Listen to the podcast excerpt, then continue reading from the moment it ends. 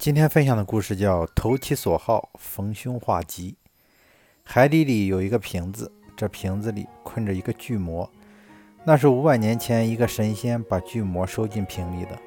巨魔曾经许过一个愿：谁能把这个瓶子捞起来，把瓶塞打开，把它拯救出来，他就赠给这个人一座金山。可是五百年过去了，还没有人把这个瓶子捞起来。巨魔十分气恼。他诅咒说：“以后谁如果把我救出来，我就一口把这个人吞掉。”有一个青年的渔夫，他撒网捕鱼。当他收网时，发现瓶子里，发现网里有一个古旧瓶子。他把瓶塞打开，啊！一阵浓烈的烟雾喷出来，徐徐变成一个比山还大的巨魔。哈哈哈！巨魔的笑声震得海海涛汹涌起来。他说：“年轻人，你把我救出来，我本应该谢谢你。可是你做的太迟了。倘若早几年把我救起，我就可以得到一座金山。哎，我等了五百年，我太不耐烦了。我已经许了恶愿，要把我救出来的人一口吃掉。”那个青年人吃了一惊，但立即镇定地说：“哟，这么小的瓶子，怎能把你盛下呀？你一定说谎。”你再回到瓶子给我看看吧，哈哈，我不会上当的。天方夜谭早把这个古老的故事说过了。我如果再钻入瓶子里，你把塞子再塞上，故事不就说完了吗？什么？你有看过天方夜谭吗？你真是个博学多才之士呀！你看过苏格拉底的哲学著作吗？哈哈，这五百年，我躲进瓶子里，穷读天下的经典著作，苦苦修行。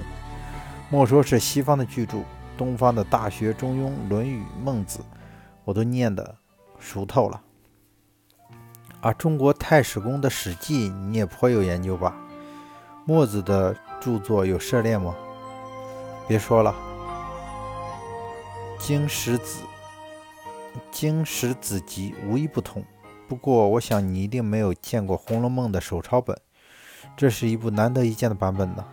哈哈。你这个小子太小觑我了！这本书的收藏者正是我呀，让我拿出来给你开开眼界吧。巨魔立即化作一阵浓烟，徐徐进入瓶子里。这时候，那青年渔夫不再迟疑，连忙用瓶塞塞住了瓶子。每个人都是他兴趣所在的领域的专家，激发对方的兴趣，你不仅会获得新知。有时加以利用，还能够逢凶化吉。青年渔夫就是利用这一点降服了巨魔，在生活中采取不同的策略，实施互益的技法，既会很顺利地处理好某事，其中还有一种妙不可言的感觉。美国第一任华第一任总统华盛顿早年有件丢马找马的意识。有一天，华盛顿的一匹马被人偷走了。华盛顿同一位警察一起到偷马人的农场里去索讨，但那人拒绝归还，一口咬定这是我自己的马。华盛顿用双手蒙住马的两眼，对那个偷马人说：“如果这马真是你的，那么请告诉我，马的哪只眼睛是瞎的？”偷马人犹豫地说：“右眼。”华盛顿放下蒙蒙马右眼的手。马的右眼并不瞎，我说错了，马的左眼才是瞎的。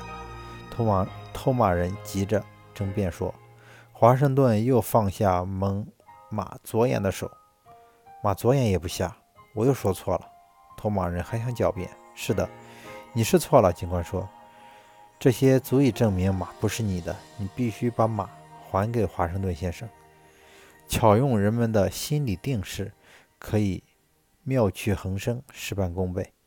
每一个拜访过西奥多·罗斯福的人都对他知识渊博感到惊讶。戈马利尔·布雷佛写道：“无论是一名牛仔或骑兵，纽约政客或外交官，罗斯福都知道该对他说什么话。他是怎么办到的呢？很简单，每当有人来访的前一天晚上，罗斯福就开夜车，翻读这位客人特别感兴趣的题目，因为罗斯福知道。”正如所有的领导者都知道，打动人心的最佳方式是跟他谈论他最感兴趣的事物。这是可以应用在商业上的一种宝贵技巧。我们不妨也拿来，不妨也来看看。就拿纽约一家最高级的面包公司杜维诺父子的杜维诺父子公司的杜维诺先生来说吧。杜维诺先生一直试着把面包卖给纽约的某家饭店。一连四年来，他每天都要打给打电话给该饭店的经理。他也去参加该经理的社交聚会，他甚至还在该饭店订了房间，住在那，以便成交这笔生意。但是他都失败了，杜维诺先生说。接着，在研究过为人处事之后，我决心改变策略。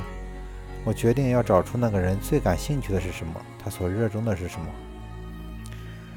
我发现他是一个叫做“美国旅馆招待者”的旅馆人士组织的一员。他不只是该组织的一员，由于他的热忱，还被选为主席以及国际招待者的主席。无论会议在什么地方举行，他一定会出席，即使他必须跋涉千山万水。因此，这次我见到他的时候，我开始谈论他那个组织。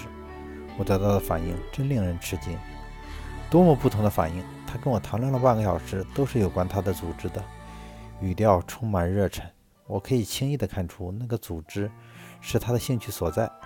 在我离开他的办公室前，他卖了他组织的一张会员证给我。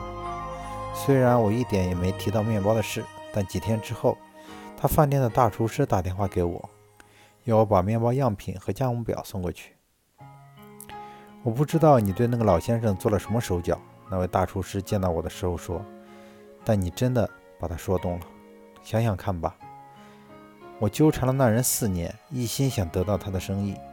如果我不是最后用心去找出他的兴趣所在，了解到他喜欢谈的是什么话，那我至今仍然只能缠着他。谈论别人感兴趣的事物，会使人感觉到感觉受到尊重，也是一种深刻了解人并与之愉快相处的方式。打动人心的最佳方式。是跟他谈论他最感兴趣的事物。